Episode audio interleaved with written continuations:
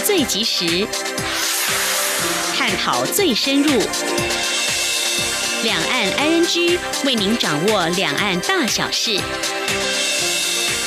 两岸 ING 节目，黄丽杰、谭启贤制作主持。各位听众您好，我是黄丽杰，我是韩启贤。今天是二零一九年六月十二号，星期三，欢迎收听每周一到周五的两岸 ING 节目，六十分钟为您掌握两岸最硬的焦点新闻，还有交流互动。今天节目当中，稍后先来关心新闻，重点包括了示威抗议人潮不断，香港立法会延后开会，送中条例二度暂停，反送中抗议延烧。苏家全表示，台湾人民和香港站在一起。立委则说，代表一国两制的失败。香港反送中游行，国台办坚称一国两制成功。郭台铭对北京开炮，媒体提问，国台办回避。关心完新闻过后，今天的话题，I N G，，我们来关注，在美国和中国大陆贸易战增温之际，传出美国拟对台军售，中国大陆和学者有哪些表态和看法？另外，今年中国大陆高考作文题目有哪些需要关注的重点？此外，有些在社群软体上传送的表情符号，两岸和不同世代使用者会有不同的解读。相一题，我们稍后访问中央社驻北京记者陈嘉伦观察报道。至于今天节目当中谈的生活话题，有开车歹徒为了甩开警方，竟然。掉了枪支，而开车的时候有一块黑布，竟然将整片挡风玻璃给遮住。另外有三十多辆行驶中的车子被掉落在路上的剪刀给卡住了。而杨枝走上了道路，该如何安全行驶呢？稍后告诉你。好，接下来我们现在关心今天的重点新闻，轻松掌握的新闻 I N G。新闻首先来关注香港推动修订逃犯条例的焦点。香港立法会将要针对极具争议的逃犯条例修订草案进行二三读程序。香港人民担心立法完成之后，未来中国申请移交犯人，只要特首及法庭同意，无需经过代议制度的审查，逃犯就可以直接移交给中国，引发了许多国家关注。而继日前大规模民众上街抗议之后，香港立法会原定在今天上午十一点钟开会，并且。恢复二读辩论逃犯条例修订草案。不过，从昨天晚上开始，就有不少群众前往立法会来抗议。而在今天上午，社会各界更发动了罢课、罢工、罢市，希望能够阻挡恶法通过。立法会因而宣布二读程序延期。是，接着我们连线香港访问支联会的主席何俊仁来我们说明最新的情况。何主席您好，嗨，你好。是何主席？呃，稍早香港立法会主席是指示会延后举行逃犯条例的审议哦。可以请主席为我们说明一下，目前呃在立法会这个情况是怎么样子呢？嗯，这个主席是宣布了，呃呃，这个会议呃不会这个呃召开，嗯，呃到另外通知为止，现在还没有通知，因为早上今天的早上。八点钟已经很多人这个围围住这个立法会的大楼，这个挡住哪里的呃通道啊，所以交通的完全不通啊，而且人是越来越多，到了差不多中午的时候，已经有过万的人啊，一两万的人把这个呃立法会的附近的一带全都围堵了，嗯，呃，所以是呃这个主席是没有通知呃这个呃。呃，召开会议的时间啊，再重申召开召开会议的时间哈。嗯哼，是目前还在等候立法会方面的进一步的讯息哦。那么在今天有许多香港民众参与罢课、罢市、罢工还有抗议的活动，呃，您观察跟了解整个情况是如何呢？是这样，最重要的还是要讲讲，大概是四点钟左右，嗯，这个香港的警察已经开启行动，呃，四点半左右。呃，大概是用了一个一个半小时啊。刚刚呃，我们一路看着这个视频啊，他们用这个防暴警察，用这个催泪弹、催泪器，还有一些布袋弹啊，呃，来呃橡胶子弹，来来这个呃向这个群众啊，呃呃呃放放出去，呃，主要是要驱散群众。那么大概是用了一个多小时。啊，已经大概是把这个群众啊都已经驱散了。啊，但是呢，群众还是在这个呃呃在外面的范围啊，很多人还是留在外呃在在哪里，所以随时他们可以呃再呃返回来，所以这个气氛还是非常紧张。呃，我看到很多人受伤了，大概是起码是有呃十多个、二十多人受伤啊，现在要要送去医院啊。呃，总的来说，警察用的大概是一个多小时，大概四点半左右啊，已经呃用这个他们的武力已经清场了啊，大概是准备，我相信是明天啊开会。是，非常谢谢主明。还有今天就是有很多。呃，商店啊，呃，有些呃呃学生啊，也有一些写字楼都都呃响应这个罢工的的号召啊。我的律师楼呃也放假了哈，也也是员工去啊去呃参加这个集会，所以呃呃现在整天都是这样的气氛。现在也有这个香港最大的教师的工会。呃，这个教协会已经通知，马上进行全港的中学、小学的罢课。啊，是啊，大概是明天开始。是，谢谢主席为我们说明哦。现在香港目前呃，民众参与这个罢课、还有罢市、罢工，还有一些抗议活动的一些情形哦。好，想请呃主席在我们整体来呃观察说明哦。就是这次港府向立法会提出的这个逃犯条例哦，呃，是引发了大家哪些的民众哪些忧虑？会有这么多的民众哦参与这个罢课、罢市、罢工，还有一些抗议活动。呃，您对于这个港府提出这个逃犯条例的修法哦，您有什么样的呼吁呢？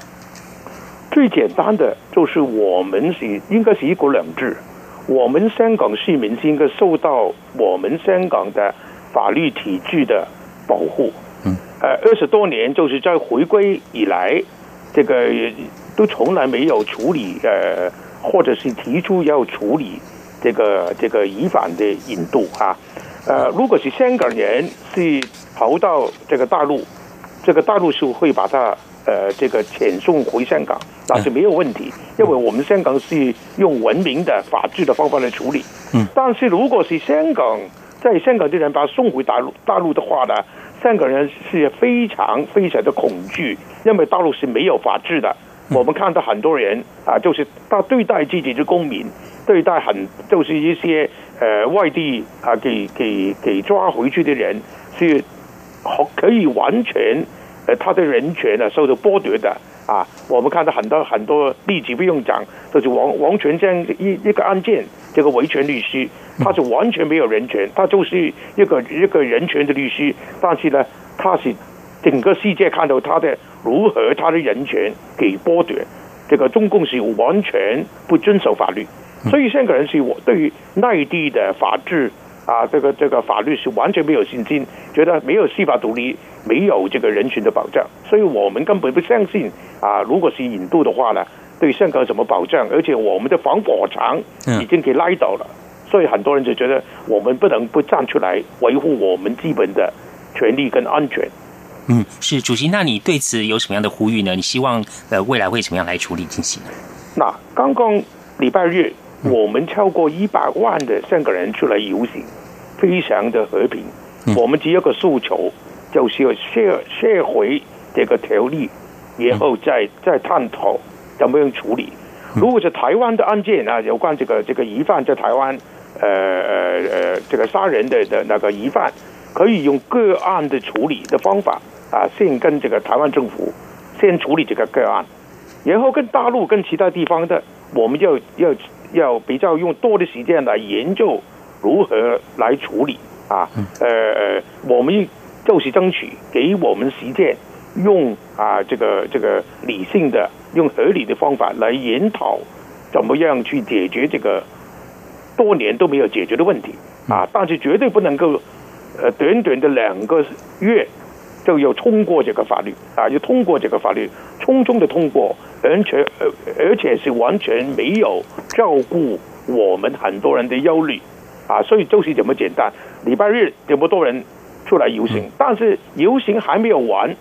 这个政府已经宣布啊，要继续的要要开会。所以当天晚上很多人已经非常愤怒，所以当天晚上已经已经有一些骚动。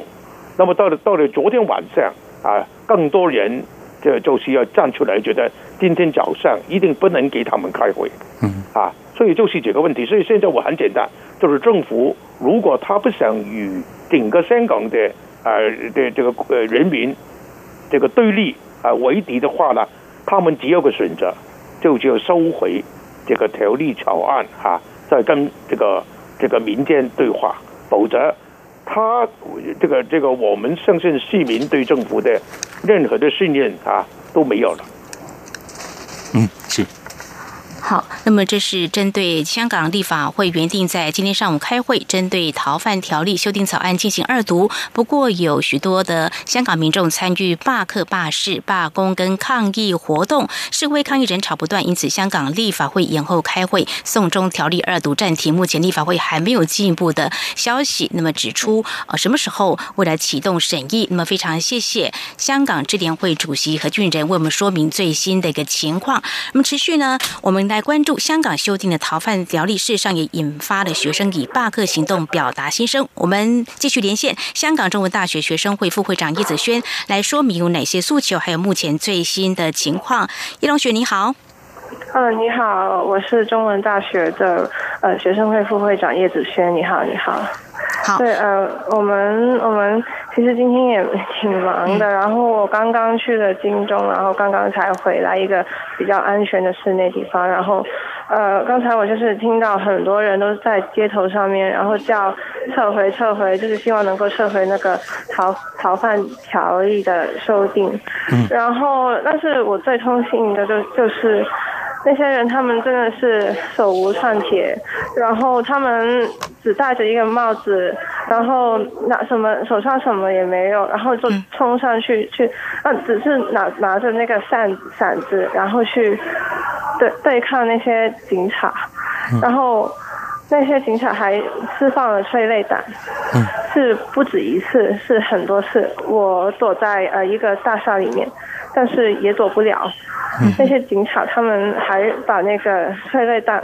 扔进那个大厦里面，然后很多人都不能逃脱逃脱那个催泪弹的攻击。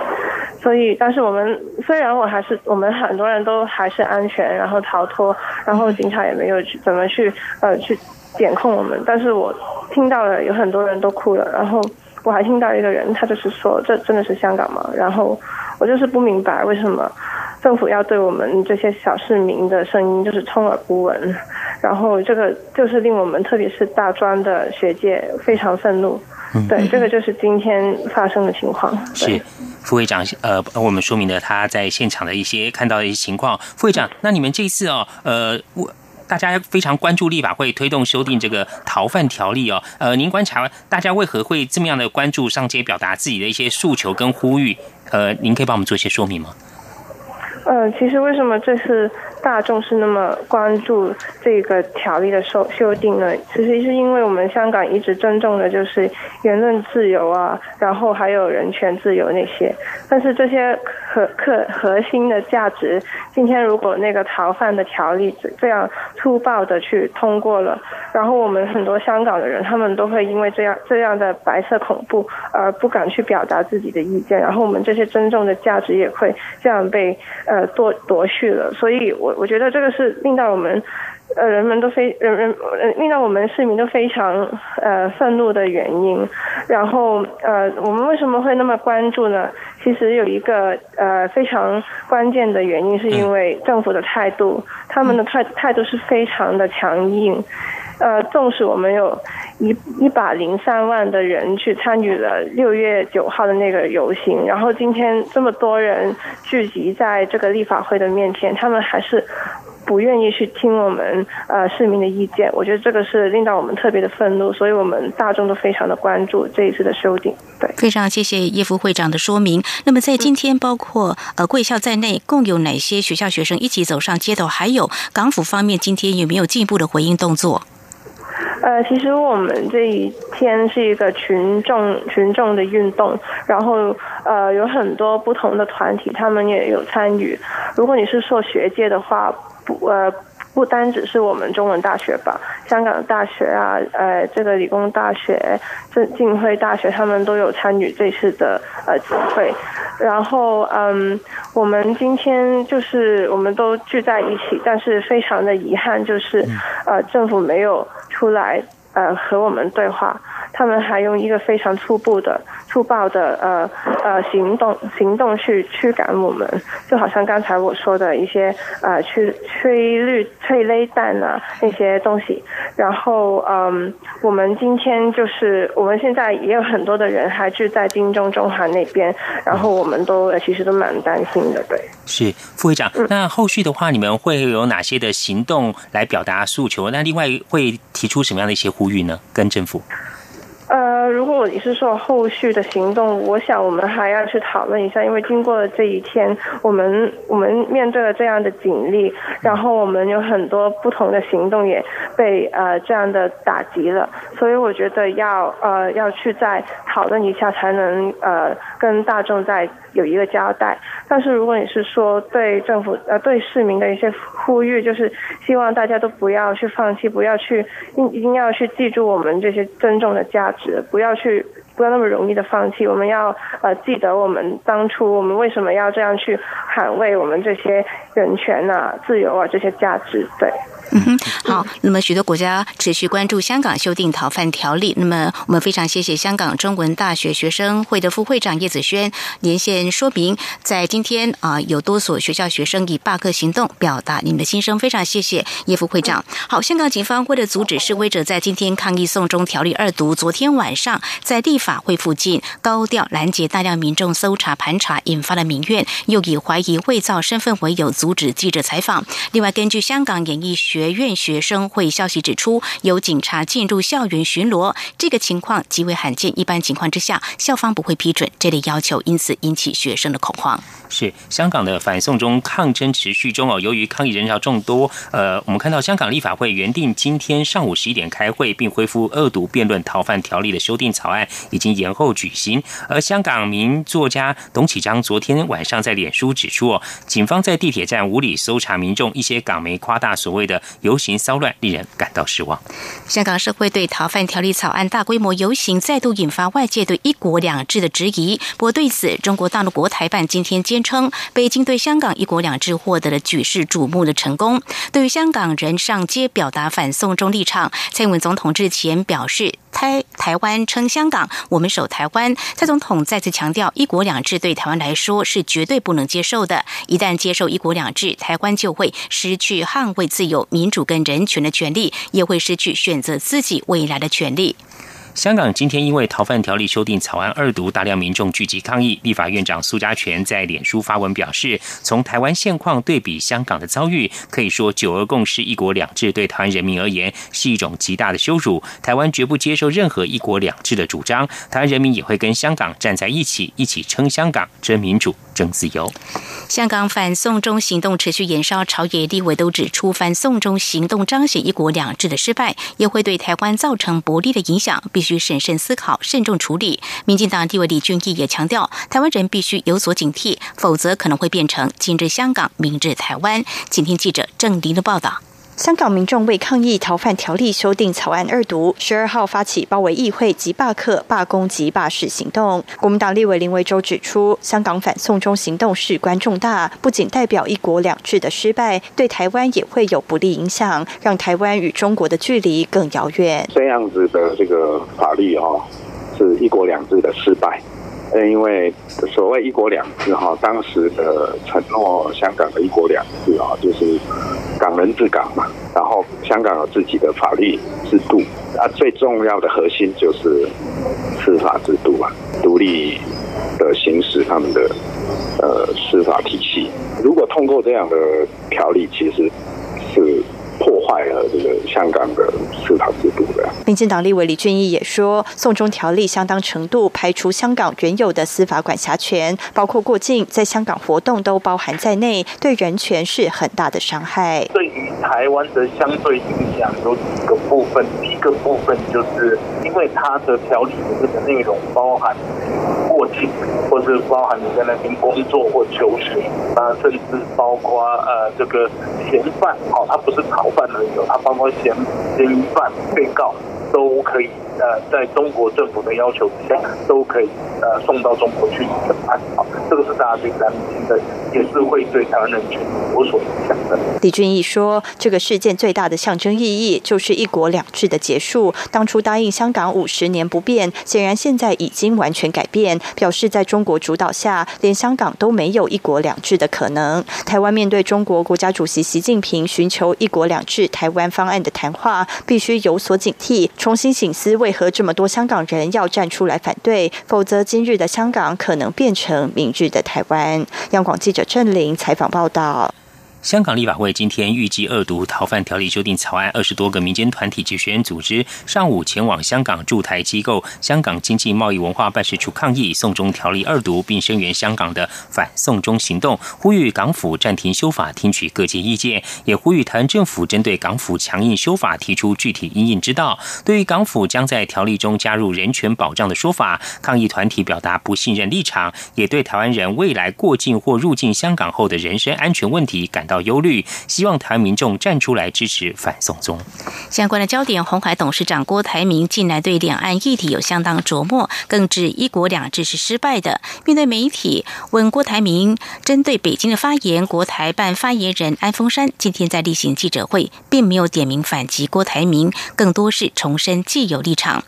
针对香港近来爆发在反送中大游行，郭台铭在脸书表示：“一国两制在香港已经被证明是失败的做法。”而面对东森电视台的询问，安峰山仍旧坚称：“一国两制在香港的实践取得了举世瞩目的成功。”而值得注意的是，媒体问的是人是郭台铭，安峰山接着将矛头指向民进党，进而批评民进党当局罔顾事实、颠倒黑白、蓄意诋毁一国两制、破坏两岸关系的发展。别有用心，也终将败。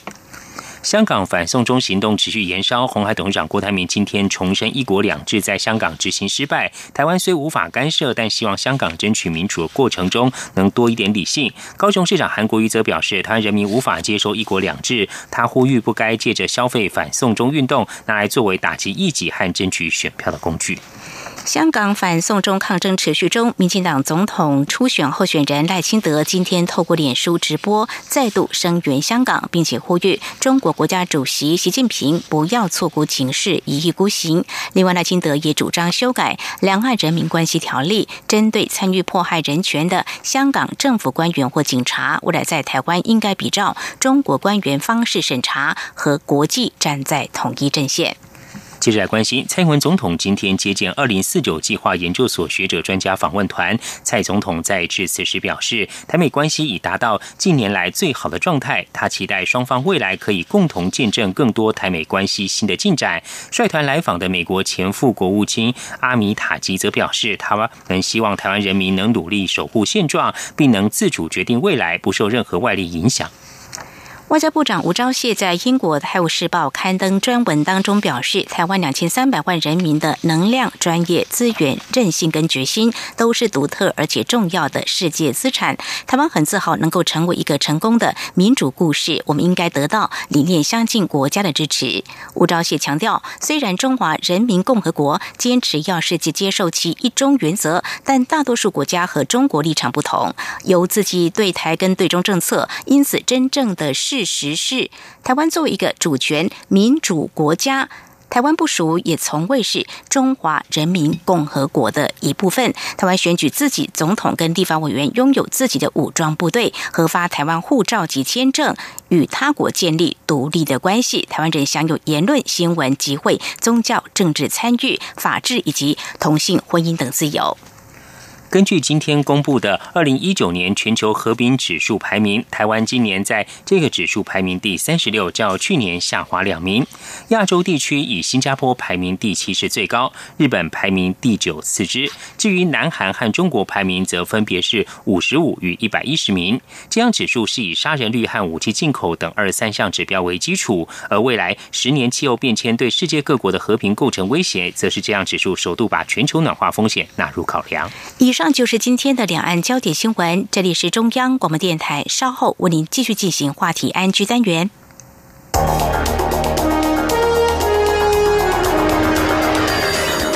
敏锐的新闻嗅觉，延伸您的视野，让您听到最硬的两岸焦点。连线访问这次随团出访的央广记者王维婷。是的，今天在大陆福建平潭举办了一场两岸关系研讨会，对世界经济与亚洲会产生哪些影响呢？其中五百个是感染艾滋病的孩童，那分散在呃广东。从正经情势分析。两岸交流观察到新闻现场直击，两岸 ING 有最多元的声音、多面向的观点以及最专业的剖析，请收听每周一到周五晚间六点到七点，由中央广播电台新闻部黄丽杰、韩启贤制作主持的《两岸 ING》。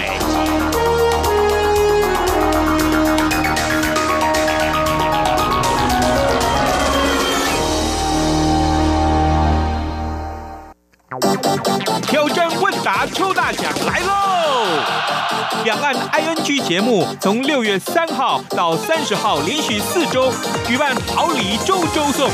每周只要答对一题新闻时事题，再写下当周任何一集节目单元内容五十个字以内听后感想，就有机会抽大奖。每周抽出三位，好礼等您拿。详细活动办法，请上央广活动官网。阳光，翅膀打开了世界之窗；是阳光，翅膀环绕着地球飞翔。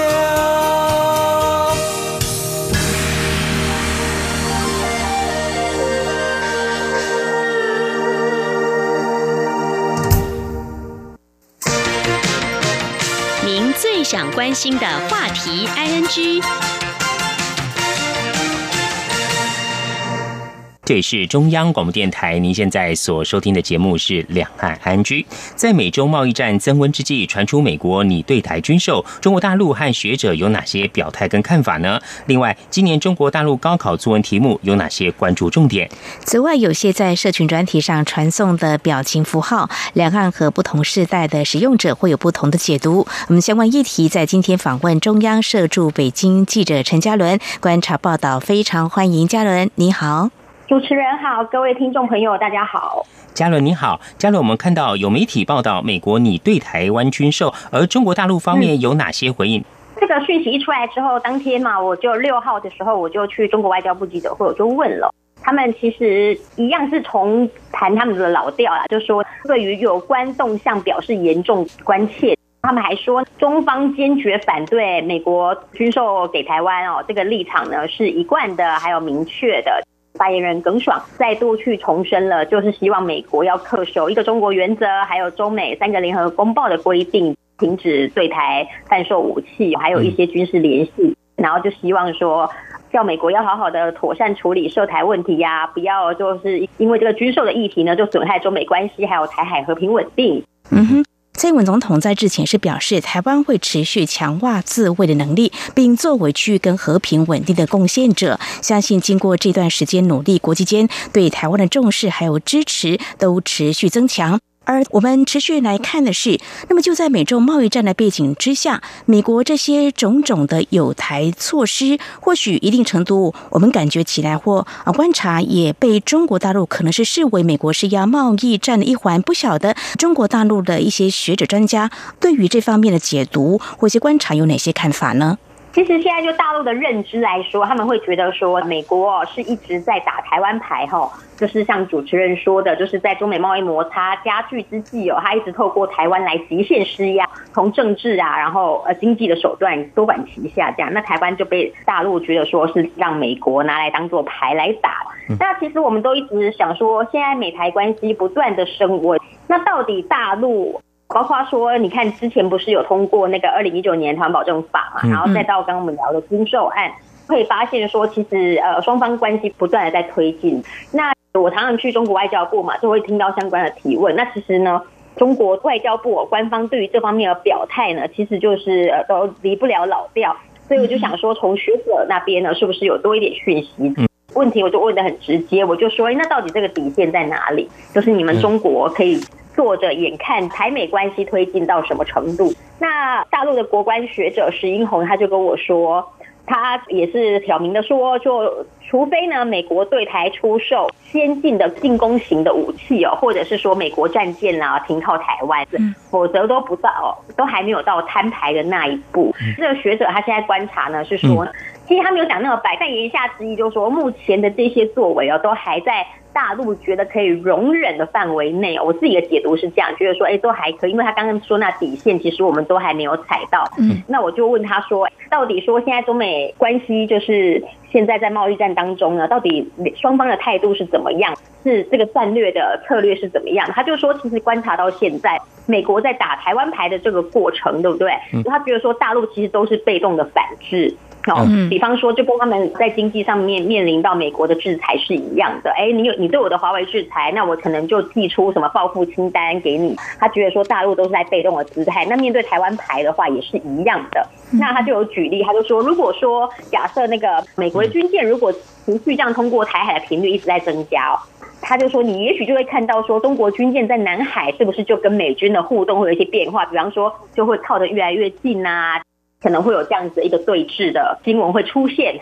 再来他就说，再来中国呢要回回进台湾牌，美国打台湾牌的话，他就说其实有两种选择啦。那其实这个我们台湾民众也都很知道。第一个就是中国就直接跟美国直接翻牌嘛，好，直接打击他。那再来的话，通常就是我们都会知道说他就是打台湾出气嘛，因为他可能跟美国要扳手腕，可能扳不赢。那台湾就是也是一个失利点。的确，石英红也说，如果说要直接反制美国，他说中国过去都做的比较少，而且筹码是有限的。毕竟美国是那个世界的老大哥哦，那大陆还在追赶的这个过程嘛，所以其实实力是没有办法同步而语的。但是如果大陆面对的是台湾的话，如果是直接施压台湾，那石英红他就觉得说，可能就有比较多的办法。他举的例子是过去我们也都有已经有发生了，像是说军舰绕台啊，这个新闻其实我们也看了很多，或者说是那个飞弹试射，这些都是有过去都有那个实证的经验的。那再来就是借由一些经济手段来打击台湾，那他是给了一些具体的例子，他就说，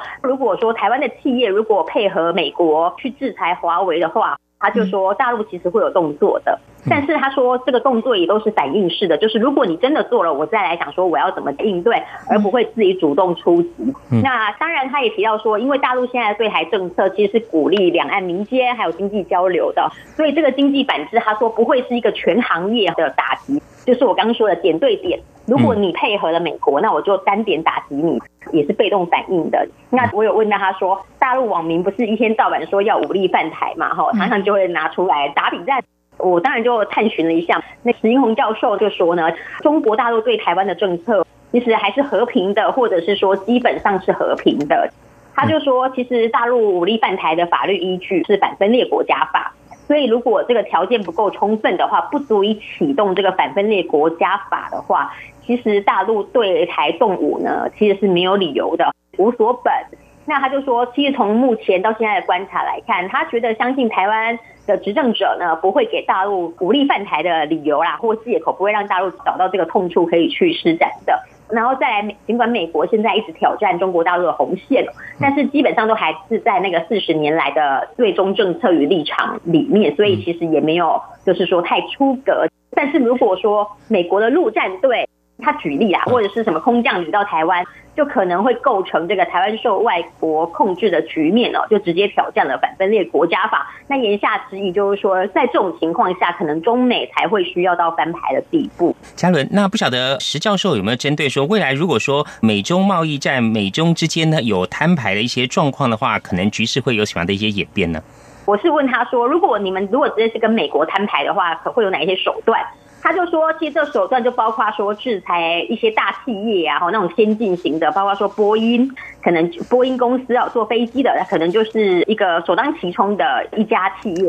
或者是说，他们也可以选择去把那个驻美大使、中国驻美大使召回这样子。但是石英宏他有强调，他说理论上哦，理论上中国是有这一些手段，也可以直接对美国去施展施展压力。但是他说，过去这些他刚提到的这些手段，其实中国从来没有做过，可能是还没有想到这一步，或者是就是传统上呢，他们其实不会去用这一些。嗯，那所以他提到的是这两种方式。那我当然会问他说，如果说你们摊牌后的结果可能会是怎么样？如果说你们真的去把这些制裁美国公司啊，然后把那个驻美大使召回啊，然后中美决定要摊牌了，会怎么样？其实那个一般来说，大陆学者他们都不太想要去预期那种情境会是什么。假设的问题，他们其实不太喜欢谈啊，所以其实石一红教授他也没有直接说的很白，他只是在受访的过程当中强调，就是说如果中国激进的去应对，就是中美摊牌后的情况，如果中国很激进的去应对的话，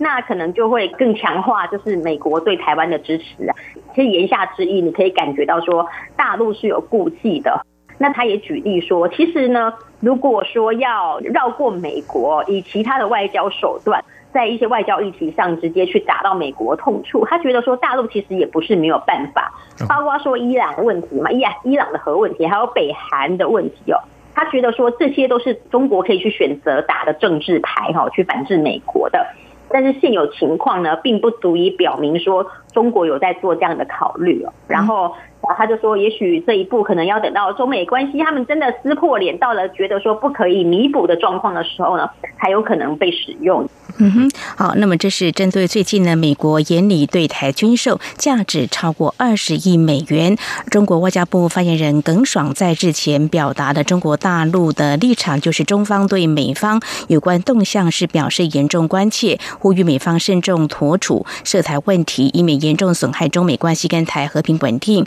而至于中国大陆学者又如何来看美台关系不断升温，特别是在美国在贸易战同步季，所谓台湾牌渐渐侵。蚀中国大陆的红线，那么中美双方呢，或者是说美中台三面关系会如何演变呢？非常谢谢中央社驻北京记者陈嘉伦带给我们第一手的采访观察。稍后节目后半阶段呢，我们将针对今年中国大陆高考，那么已经结束了啊，有关作文题节目有哪些关注的一些重点，还有有些社群软体上传送的表情符号，其实两岸跟不同时代使用者还是有不同解读的，有哪些值得我们。进一步哪一些关注的地方呢？稍后再请嘉伦来告诉我们。是阳光，翅膀打开了世界之窗；是阳光，翅膀环绕着地球飞翔。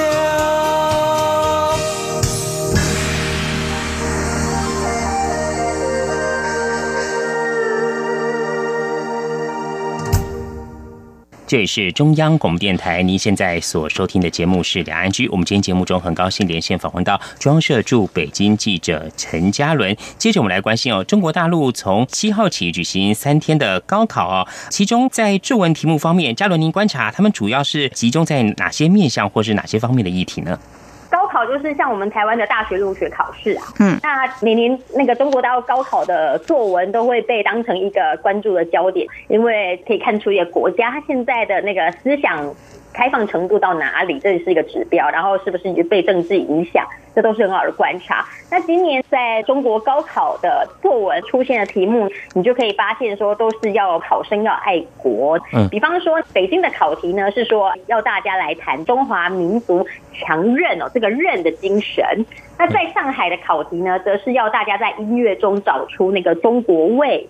那新疆、西藏这些少数民族的考生哦，就被要求要以爱国为题来做创作。那这样的命题呢，其实也不外乎去呼应说，今年是五四运动一百周年。那之前的节目也有聊到说，中共总书记习近平呢，在讲话中就跟大家说，呼吁各位青年学子必须要爱国。对他甚至还说出不爱国很丢脸哦，是没有立足之地的这样子的那么浅白的话。那所以今年高考的作文，你也可以说毫无意外的，其实就是吹起了这种爱国风。嗯，嘉伦，您刚刚谈到说，少数民族的考生要求以爱国为题创作，可以举例帮我们说明一下？好，今年在给那个新疆、西藏、宁夏、内蒙古、青海这些少数民族考生的那个作文答案卷哦，他们的要求就是说，就你要用青年学生当事人的这个角度哦。来写一篇八百字的文章。那我们来看一下这五个题目。他说：“你从下面我列出的这五个题目中选一个来发挥。这个五个题目呢，我来跟他简介一下，你就可以发现说，他其实他的答题暗示很明确的啦。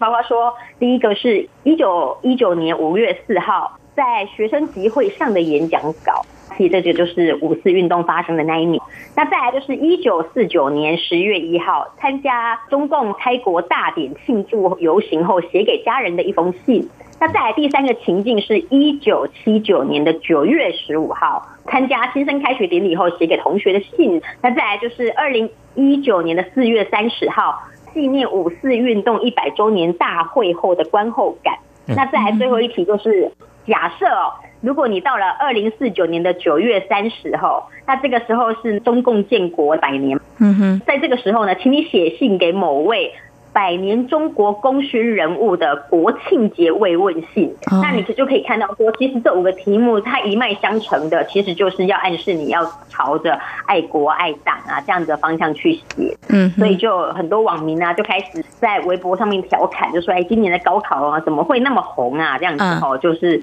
要拥护中央啊，这样子哈，要爱国，那所以就是有网民用那个中共的那个政治那个口号体哦，来调侃。那他就说呢，对于这一次的高考，我们早就表明了态度，我们不愿考，也不怕考，必要时不得不考。然后在实现顺利进入大学的伟大进程中，必然会有艰难。险阻甚至惊涛骇浪，那其实这样子的一个说法，其实那这样子的一个口号体，我们过去在中美贸易谈判的过程当中，其实中国官方就一直讲说，面对什么贸易战，我们不怕打这样子，他就是把这些政治人物哦，中共就认讲的话。这外交指令啊，把它拿来去调侃这一次的高考。嗯哼，好，非常谢谢嘉伦带给我们关注，在今年中国大陆的高考作文题目，由于适逢是五四运动一百周年，作文题目好像吹起这个爱国风。台湾的大学入学考试在学测方面呢，已经放榜了，考得不理想的话呢，还有指定科目考试，就是七月一号、二号、三号。那么当然，每年的作文题目也都在台湾呢引起大家的关注啊，两岸都是一样的。好，继续呢，我们再来谈的就。是这个。中国大陆的网友透过社群软体聊天的时候，喜欢透过贴图或表情符号沟通。台湾也是一样哦，台湾也用 Line 或微信都有。那么就像文字一样，两岸有些用词是字同意思不同。举个例子哦，在节目当中，我们也常常说，像中国大陆民众说土豆，台湾指的是花生哦，呃，在大陆是这个马铃薯哦。这世代之间会有不同的解读，像是有一款微笑的表情符号，我之前在 QQ 贴表情。符号 有中国大陆的这个民众，呃，我们的听友呢就告诉我说，不要贴这个微笑的符号，它可不是代表你很友善在微笑，这怎么一回事啊？嘉伦，对，其实两岸哦，就是在这个表情符号的使用上，就是刚刚主持人讲的嘛，就其实会有一些差异，这样子，那你可以把它说是文化的差异啊，毕竟文化脉络不一样，理解出来的东西就不一样。其实我觉得这最主要问题就是出现在说，其实微信它如果大家在使用微信的话，就可以发现说它里面那个微笑的表情符号嘛，哈，我们觉得它是微笑，但是其实，在大陆年轻一代的人的眼里，就觉得说这个微笑呢笑得很假，哦，怎么说假呢？嗯，就觉得说他眼睛瞪得很大，然后嘴唇笑得那么开，对不对？那个嘴型笑那么开，嗯，但是眼睛也没有那个皱纹啊，或是也没有变形啊。他们就觉得说，那其实人一般来说会这种状况的时候呢，应该就是在假笑，这样就皮笑肉不笑这样子，哈，冷笑的。那所以他们就觉得说，微信设定的这个微笑的表情符号，其实是在假笑。那所以说，一旦是假笑的时候呢，它就是就我们原本认知的微笑的意义是不同的。嗯，比方说呢，大陆的九零后啊，就跟我说，他们在使用上啊，如果说你讲话冒犯到了他们，微信聊天的时候冒犯到他们，那其实大家就会丢出一个微笑的表情，好，那意思就是说，就是假笑一下嘛，然后就说啊，我们没什么好聊的了，这样准备送客了。那再来就是，如果说对方就是很生气，一直骂你，一直骂你，一直对你传一堆那骂人的讯息之后呢？你丢一个微笑的表情回击哦，其实呢，就反而呢可以展现出自己稳如泰山的气势哦。那这样就会有点去轻蔑对方啊，就说啊，你看你气的，你生气成那样，但我纹风不动，我还是在这边很镇定的这样子。嗯，那再来的话呢，包括说呃，如果聊天聊到尴尬的时候啊，大家也可以丢这个微笑的表情哦，或者是说表达不满的时候，就也都可以使用。那其实这个微笑的表情哦，就是在大陆是被解读成假笑，这个并不是最近才有的事情。哦，至少最早最早的时候，我在二零一七年，我那时候在上海的时候，其实就有年轻人跟我说，因为那时候就跟他们聊天嘛，那他们就我就常常会丢出微笑的表情哦，那他们就跟我说。姐你知道这个微笑表情，其实在大陆是不好的意思，是在骂人这样。我就说他为什么？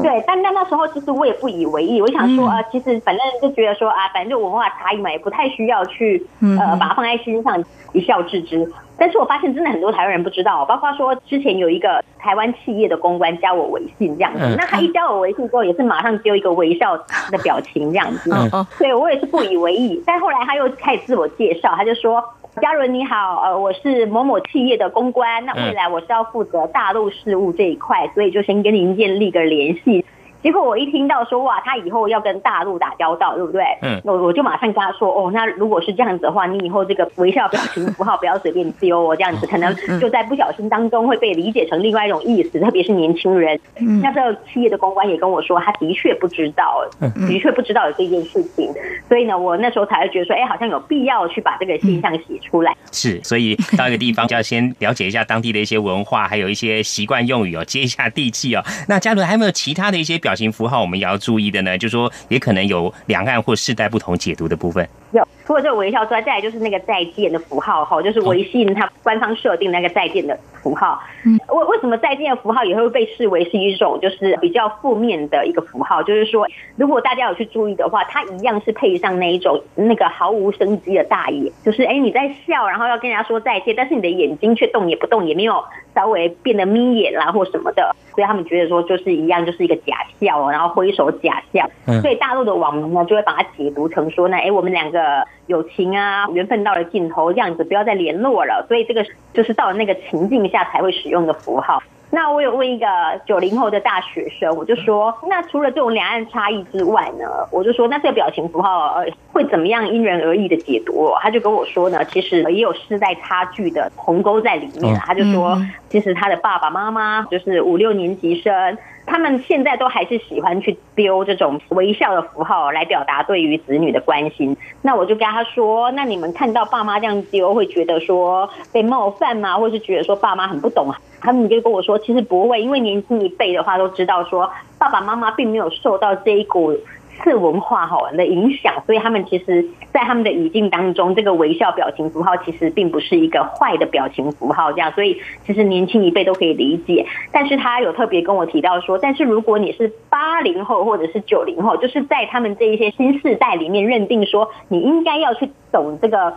表情符号其实是有负面意义的这个族群里面，嗯，那你就不要随便丢这个。符号，不然的话，他就说其实真的会被误解，然后会引起不太好的后果，所以他就呼吁说，台湾的民众啊，或是网民啊，如果以后就微信跟大陆民众交流的时候。微笑的表情符号真的要谨慎使用哦。好，非常谢谢嘉伦的说明跟提醒哦。这有些社群软体上传送的表情符号，真的两岸跟不同时代使用会有不同解读，一定要小心，免得误用，而且不同的解读哦。另外呢，也非常谢谢中央社驻北京记者陈嘉伦，还带给我们在美中贸易战升温之际呢，传出美国严厉对台军售，中国大陆跟学者有哪些表态跟看法？而刚落幕的中国大陆高考作文题目，今年吹起这个爱。国风，那么有哪些关注的重点？非常谢谢嘉伦，谢谢，谢谢，谢谢主持人，谢谢，谢谢嘉伦。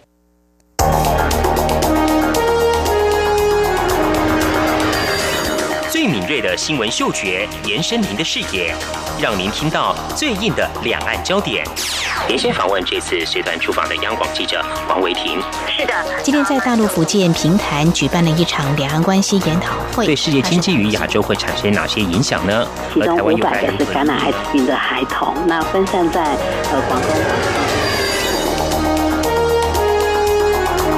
从正经情势分析。两岸交流观察到新闻现场直击，两岸 ING 有最多元的声音、多面向的观点以及最专业的剖析。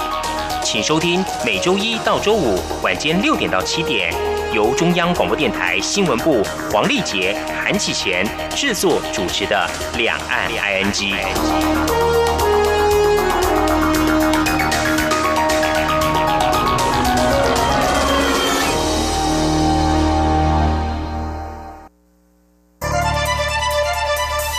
两岸 ING 节目六月举办好礼一周周送，每周只要答对一题新闻时事题，再写下当周任何一集节目单元内容五十个字以内听后感想，就有机会抽大奖。每周抽出三位，本周要送您时尚设计帽。要出题喽！第一题：香港因为修订哪一项条例引发民众抗议游行？陆委会也提出台港签订互助协议的呼吁。一婚姻条例，二逃犯条例，三道路交通条例，四紧急状态条例，请写出答案。第二题，写下六月十号到六月十四号任何一集两岸的 ING 节目单元内容五十个字以内的听后感想。挑战问题抽大奖，将答案在六月十六号以前寄 ING at rti.org.tw。桃李等您拿，详细活动办法请上央广活动官网。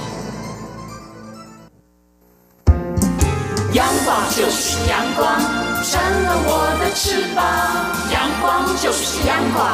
人民自由飞翔。阳光就是阳光，世界在我肩膀。阳光是你，是我生命的翅膀。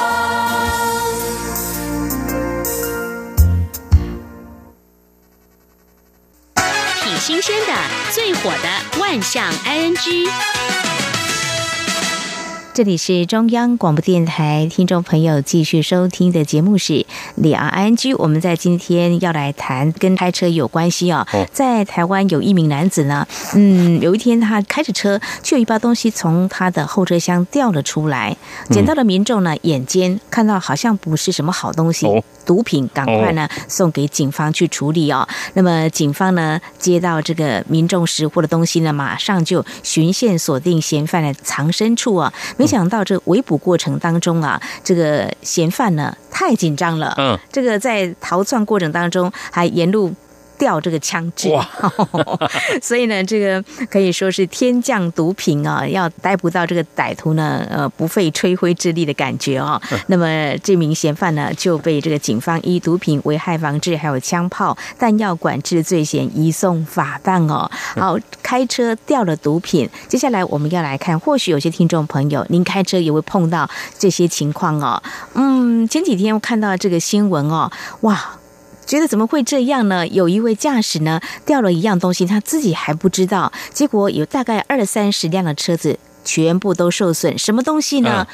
剪刀哇，其实这个很危险哦，在高速公路上，因为车速很快，被这种尖锐的东西刺破的时候，其实呃，万一轮胎瞬间裂开或怎么样的话，很容易发生危险呢。对，后来呢，大家都纷纷去报案嘛。这名呢司机呢被找到了，他到案说明说，他因为驾驶大货车从台北下来，要载到这个台南南部，在运送过程当中，他自己不知道。啊，这个剪刀掉到了啊，这个马路上了。哦，他载的这个货品是剪刀，对，可能没有绑好或怎么样，就掉出来了。哇，所以这要特别小心。对，那全案是依这个道路交通管理处罚条例开罚新台币九千块钱。另外呢，这个肇事车主。不但挨罚之外，还必须负担受损修复费用。哇，所以要特别小心哦，载货的时候要真的要绑的很紧、很牢靠。哦不过这个剪刀这种呃尖锐的东西，它有时候物品比较大，整个掉下来的话，后面车刹车不及，都很容易造成意外。没有错，前阵子我们家人开车呢，也是行经高速公路，莫名其妙的，哎，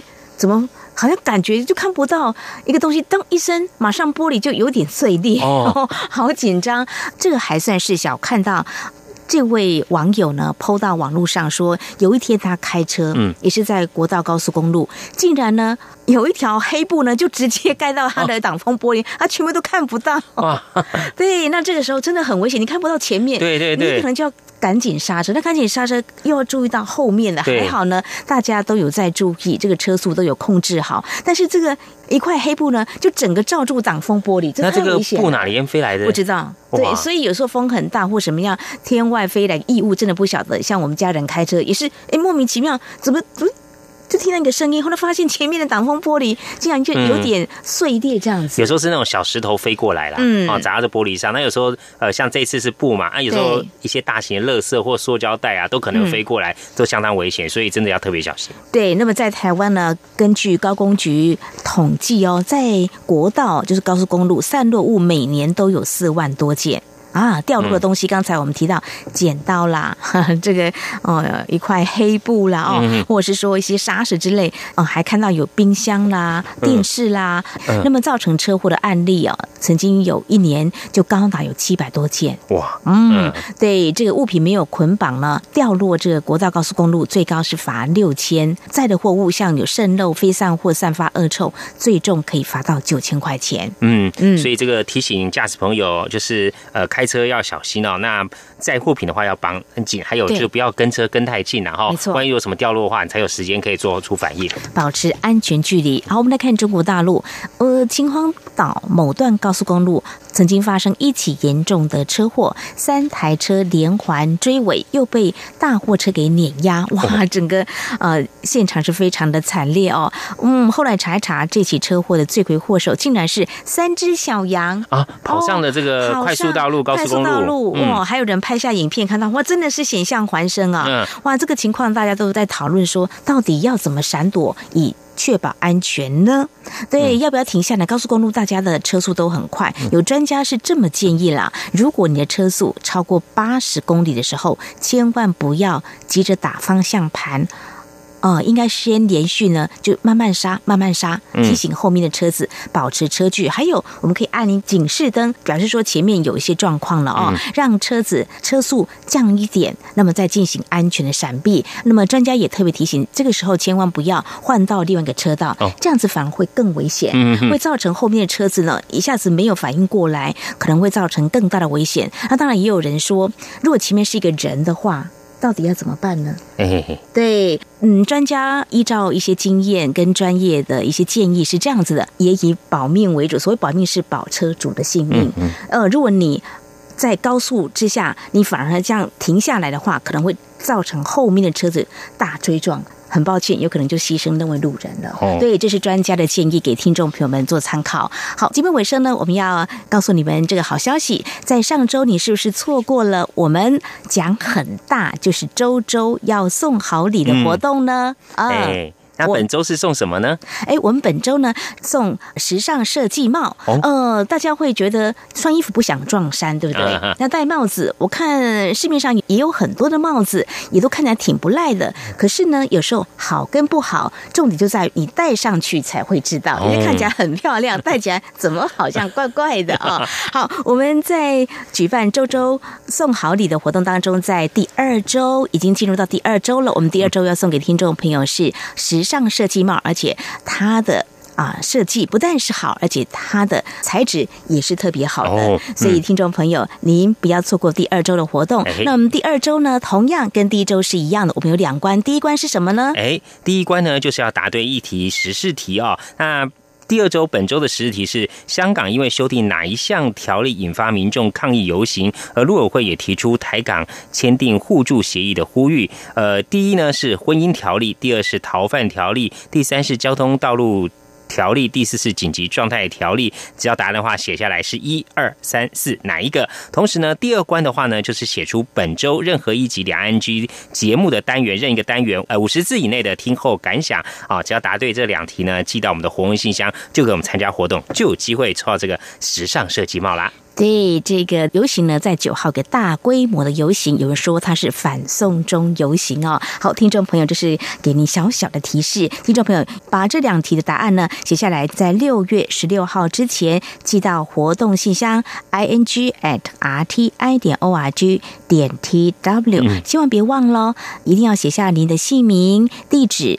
跟联络电话。第二周。周周送好礼。嗯，那么要送给听众朋友，千万别错过哦。哎，把握机会，踊跃参加，就有机会中好礼喽。好，那节目尾声再和听众朋友呼一下，如果说听众朋友对我们节目任何建议看法，可以来信哦。电子邮件的话，除了刚刚我们的活动信箱 i n g at r t i 点 o r g 点 t w 之外，还有 QQ 信箱一四七四七一七四零零 at qq 大 com。此外，也可以利用 QQ 即时通传体和我们线上即时互动。两岸就有 QQ 码，就是一四七四七一七四零零。还有呢，听众朋友，我们也非常欢迎您加入李安安居节目的粉丝团。你在脸书的搜寻栏位上打上李安安居来搜寻就可以喽。好，以上呢就是今天的节目内容，非常感谢听众朋友们的收听，祝福你，我们下次同时间空中再会，拜拜。